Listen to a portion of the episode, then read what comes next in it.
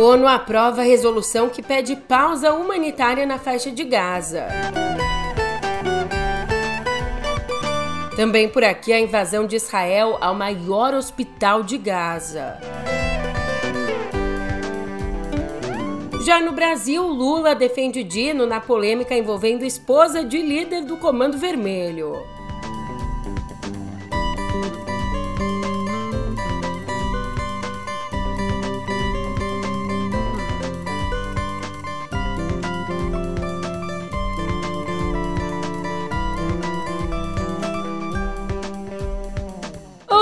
Ótimo dia, uma ótima tarde, uma ótima noite para você. Eu sou a Julia Keck e vem cá, como é que você tá, hein? Você passou bem de feriado? Conseguiu descansar? Eu filei aquele almoço na casa da tia, só de não ter que fazer almoço na nossa casa, né? Já é uma glória, não sujar louça. Também vi minha irmã, meu afilhado, minha irmã, que inclusive é aniversário dela hoje. Parabéns, Pi, te amo. Mas em resumo do resumo, eu descansei a beça, dormi até a hora de acordar, e é claro que eu não vou te jogar um montão de notícias sufocantes para te afogar nessa volta do feriadão. Na verdade, a gente começa até com uma ponta de esperança envolvendo o conflito entre Israel e Hamas. Eu já te conto isso no pé do ouvido.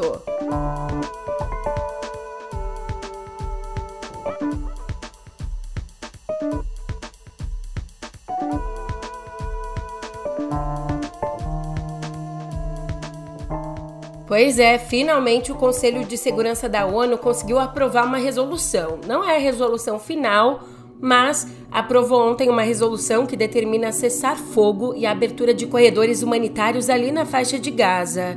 Estados Unidos, Reino Unido e Rússia, eles que têm poder de veto, preferiram se abster.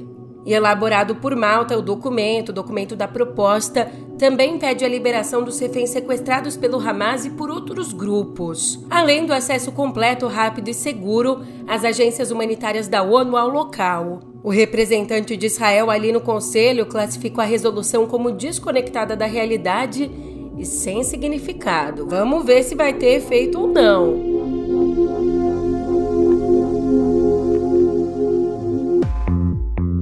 Enquanto isso, tropas de Israel invadiram na madrugada dessa quarta o hospital Al-Shifa, maior da faixa de Gaza, onde centenas de médicos e pacientes estão retidos, juntos com pessoas que buscaram refúgio dos combatentes ali no hospital. Desde bem antes dos atentados do Hamas em Israel e do início dos ataques a Gaza, Tel Aviv já dizia que o Hamas tem um quartel-general e uma rede de túneis sob o hospital, o que o grupo islâmico nega. E aí que a imprensa israelense acabou classificando a invasão ao Al-Shifa como um anticlímax. Com os 200 militantes do Hamas que os serviços de inteligência de Israel diziam estar no hospital, desaparecendo no ar, assim ó. Uh! Isso porque eles não estavam lá. E Israel divulgou e logo depois tirou do ar um vídeo com algumas armas supostamente encontradas no local. Um arsenal, digamos, bem pequeno diante né, da importância que os militares israelenses atribuíam ao hospital na estrutura do Hamas. A OMS classificou a invasão do hospital como totalmente inaceitável. Em entrevista coletiva, o diretor-geral da organização, Tedros Adhanom, resumiu tudo dizendo que, abre aspas, hospitais não são campos de batalha. E diante de tamanha pressão, o líder da oposição israelense, Yair Lapid, defendeu ontem um voto de desconfiança para destituir o Benjamin Netanyahu do cargo de primeiro-ministro, então substituí-lo por outro nome do partido dele, o Likud. Ainda no cenário internacional, passamos a outro tema que já é alvo de discussão há décadas e décadas. Abre aspas. O planeta é grande o suficiente para os Estados Unidos e para a China. Fecha aspas.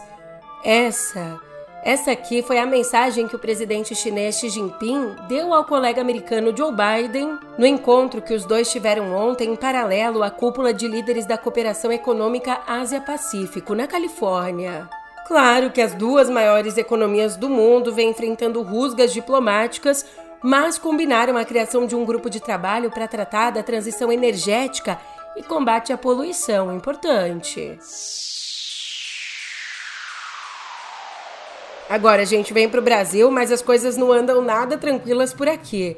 Nessa quarta, o presidente Lula tratou de um tema polêmico. Saiu em defesa do ministro da Justiça, o Flávio Dino. Dino acusado por opositores de ter recebido a Luciane Barbosa, conhecida como a Dama do Tráfico do Amazonas. Além de ser conhecida como Dama do Tráfico, ela é casada com Clemilson dos Santos Farias, o tio Patinhas, um líder do Comando Vermelho e que agora está preso.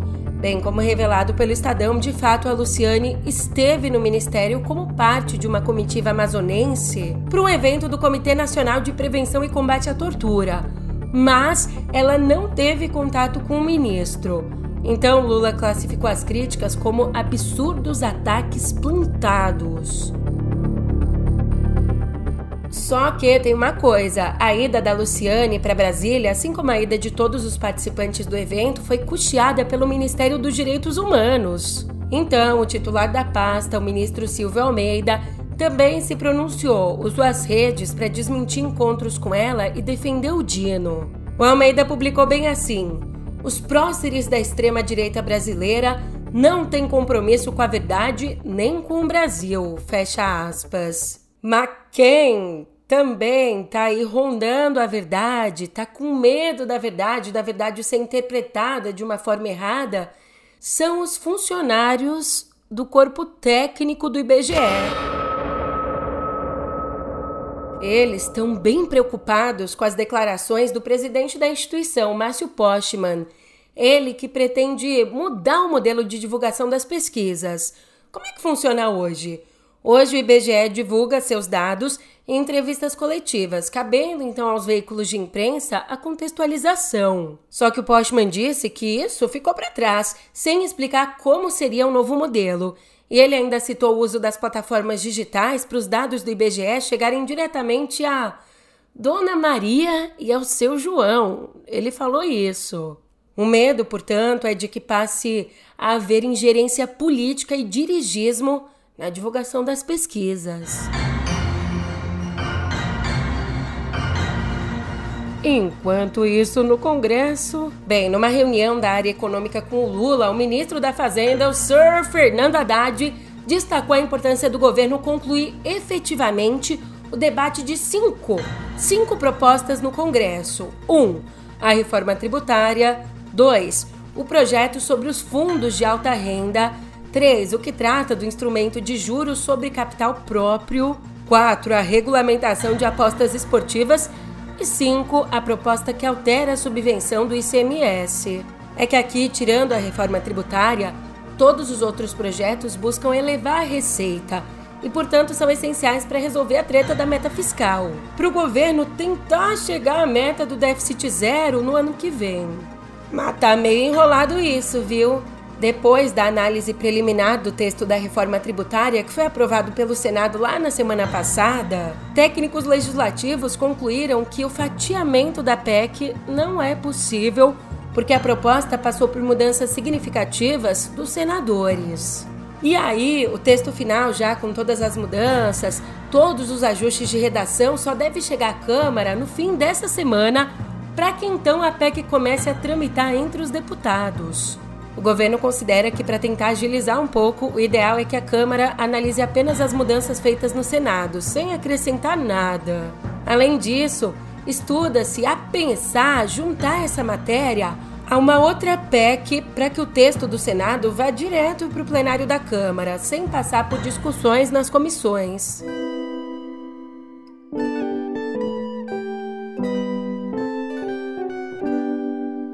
Decisão importantíssima. Por unanimidade, o Conselho Nacional de Justiça aprovou nesta terça uma resolução proibindo que um casal homoafetivo tenha um pedido de adoção negado por conta da orientação sexual.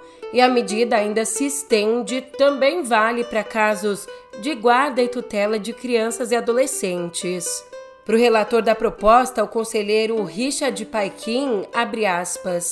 A aprovação dessa resolução importará um importante passo para acrisolar qualquer forma de discriminação das atividades do Poder Judiciário nessa tão importante missão que é a de garantir direitos fundamentais à formação da família. Fecha aspas.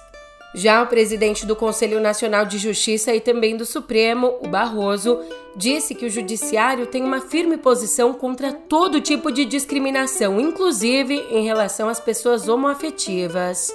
Fecha aspas. Decisão importante, mais um passo, mas a gente ainda tem muito com o que se preocupar, tanto no combate às desigualdades, como no que diz respeito ao meio ambiente pegou minha transição de notícia é que um relatório assinado por 52 instituições de pesquisa e também por agências da ONU apontou, veja só, apontou que o número de mortes pelo calor vai quintuplicar nos próximos 30 anos.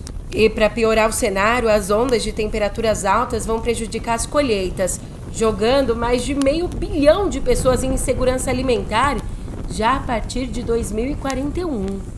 O estudo também mostra que no ano passado a humanidade precisou suportar 86 dias de temperaturas nocivas à saúde, sendo cerca de 60% delas ligadas às alterações climáticas. E essa pesquisa, que foi publicada pela revista científica The Lancet, indicou que para idosos o problema é imediato. Inclusive, entre 2013 e o ano passado, foi percebido um aumento de 85% nas mortes relacionadas às altas temperaturas, em comparação né, ao período entre 1991 e 2000. Então, colocando 2013 até ano passado versus 1991 até anos 2000, as mortes por calor aumentaram 85%. Já as doenças que têm mosquitos como vetor devem ter uma alta de 36% nos próximos anos. Muita dureza. Só que, para encerrar a nossa editoria de viver, uma notícia polêmica. E já começa a polêmica por isso, né? Porque jornalismo virar notícia, não sei. Mas fazer o quê? A Justiça de Santa Catarina condenou a seis meses em regime aberto a jornalista Shirley Alves. Essa jornalista, que foi quem divulgou em reportagens do Intercept as gravações de uma audiência de instrução na qual a Mariana Ferrer era humilhada pelo advogado de André Camargo Aranha, a quem Mariana acusava de estupro em 2018. Só que na, na reportagem, no texto, para explicar tudo isso, a jornalista usou a expressão estupro culposo.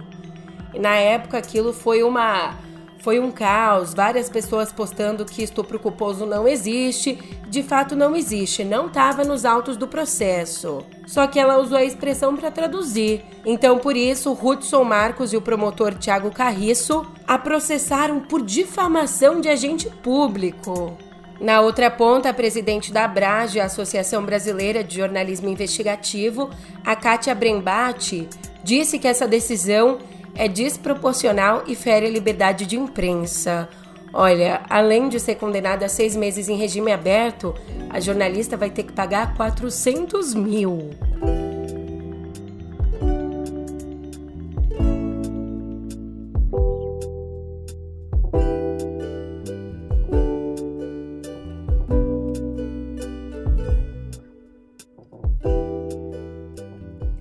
Quinta-feira é meu dia favorito, dia das nossas estreias nos cinemas. Mas dessa vez um pouco diferente, porque para aproveitar o feriadaço do dia 15, a estreia mais aguardada da semana já aconteceu. Aconteceu ontem. I am honored to introduce to you the creator of the Hunger Games themselves, Dean Casca Highbottom. Jogos Vorazes, a cantiga dos pássaros e das serpentes, é focado na juventude do vilão, o futuro presidente Snow e o envolvimento dele com a sangrenta competição. From District 12, Lucy Gray Baird. Aqui estamos poucos anos depois da Grande Guerra. A audiência dos jogos caiu muito, famílias poderosas tão decadentes e cabe ao jovem fazer a competição voltar a vingar.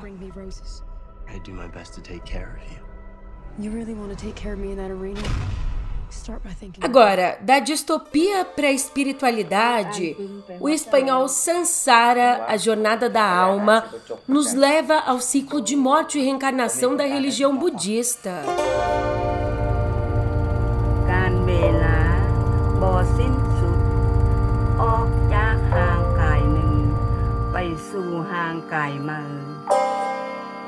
Ali, dos tempos do Laos, com monges adolescentes, a gente acompanha uma alma transitando de um corpo ao outro. Como? Primeiro a gente é apresentado a um jovem monge que todos os dias vai lá e lê para uma idosa para prepará-la para sua viagem de renascimento. Então, quando finalmente chega o dia, assim que o espírito da mulher desencarna, embarca nessa jornada, a gente é catapultado para uma experiência sensorial de luz, som e do ciclo da vida.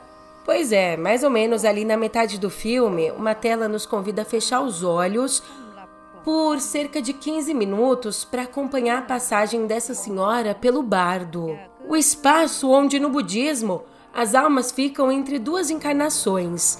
E nesse intervalo de tempo a gente é levado para a viagem por meio de sons e flashes detectados na escuridão. Uma viagem mesmo.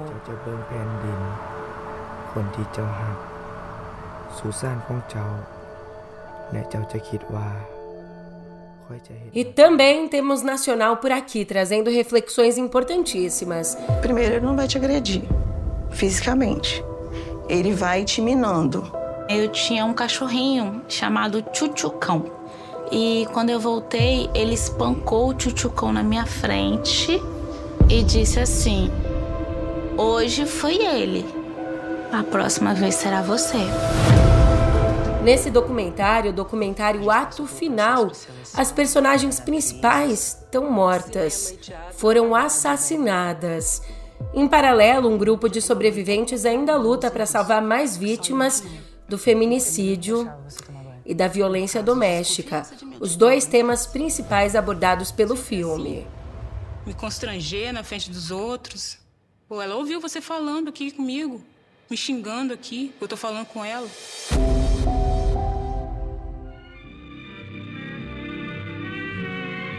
Mas é claro que cinema também é celebração e uma homenagem em filme ao cara que dedicou a vida toda dele aos filmes. Nada mais justo, né?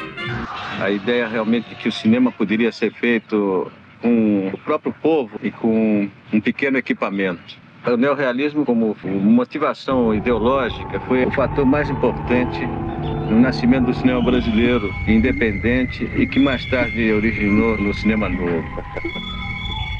Portanto, o longa Nelson Pereira dos Santos, Vida de Cinema, faz um apanhado da vida e da obra do cineasta. Ele que morreu em 2018 e foi um dos fundadores do cinema novo. Também não tenho medo de ameaças. Vá para a puta que o pariu, fascista. Agora, saindo das estreias e voltando ao noticiário, a gente continua falando sobre filmes, mas os que ainda estão por vir. Porque olha que interessante isso aqui. A Warner anunciou uma parceria com o espólio da Edith Piaf para produzir uma cinebiografia que vai usar a inteligência artificial para recriar a voz e a imagem da cantora francesa. Rien de rien. Je ne regrette rien. Intitulado Edith, o longa de 90 minutos será ambientado em Paris e Nova York entre os anos 20 e 60. E o filme vai ser narrado por uma voz recriada da cantora, que promete descobrir aspectos de sua vida que eram até então desconhecidos. Como diz a Warner, a inteligência artificial foi treinada com centenas de clipes de voz e imagens da Piaf, permitindo aumentar ainda mais a autenticidade e o impacto emocional da história dela. Por outro lado, as executoras do espólio da Piaf disseram que a tecnologia fez com que parecesse que, abre aspas, estávamos de volta à sala com ela. Então você já viu que o longa promete, né? A inteligência artificial ela tem dessas de tentar disfarçar a falta. Mas a presença, a presença mesmo, ela é insubstituível.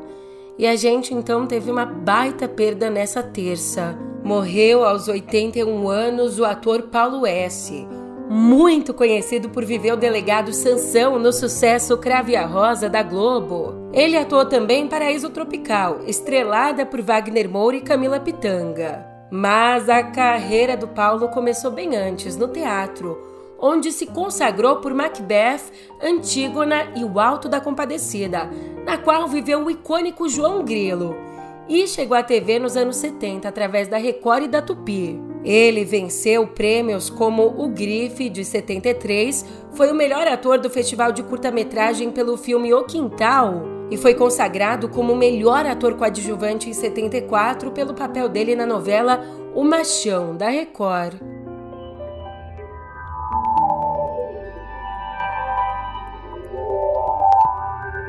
Notícia boa para te ajudar a gastar mais. Usuários da carteira Google vão poder fazer pagamentos usando o QR Code a partir dessa terça. E a novidade ela vai permitir que celulares com sistema Android que hoje não contam com a tecnologia NFC, Julia, que é essa tecnologia? É a tecnologia que permite a gente fazer pagamentos por aproximação e etc. Então, os celulares que não têm essa tecnologia mesmo assim, eles vão se tornar compatíveis com pagamentos digitais nas maquininhas de cartão. E de acordo com o Google, a funcionalidade suporta a maioria dos cartões de crédito e débito emitidos pelos bancos do país nas bandeiras Visa, Mastercard e Elo. Então, a partir de terça, eles já podem ser usados nas máquinas da Cielo, Rede e GetNet.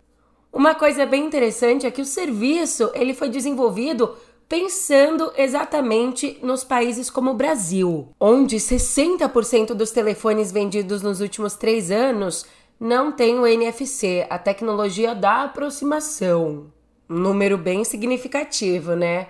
Mas o que também é bem significativo são as mudanças na área de inteligência artificial da Microsoft. No anúncio feito nessa quarta, a gigante da tecnologia Microsoft revelou que vai deixar o Bing Chat para focar só no Copilot. Lembrando que as duas ferramentas, tanto o Bing Chat como o Copilot, são interfaces nos moldes do Chat GPT, mas o Copilot é mais recente, já que ele foi lançado no início do ano como auxiliar do mecanismo de busca do Bing. Mas como vai ficar só o Copilot, agora ele é dividido entre uma parte gratuita e uma parte paga, com um pouco mais de recursos. As mudanças, claro, elas buscam uma maior competitividade da empresa em relação à concorrente, a OpenAI, que desenvolveu o Chat GPT, que começou toda essa história e que anunciou recentemente o uso da ferramenta por mais de 100 milhões de pessoas a cada semana. É gente pra burro. Poxa vida, não tem nem não tem esse tanto de gente me ouvindo nem semanalmente. Ah, me ajuda, por favor. Mas tudo bem. Eu fico feliz aqui com a sua companhia, você sabe disso. Agora eu tô indo nessa, agradecendo pela parceria de sempre. E eu te espero por aqui amanhã, hein? Porque um, um download seu, a sua companhia aqui, vale mais do que 100 mil, aquelas. Até amanhã!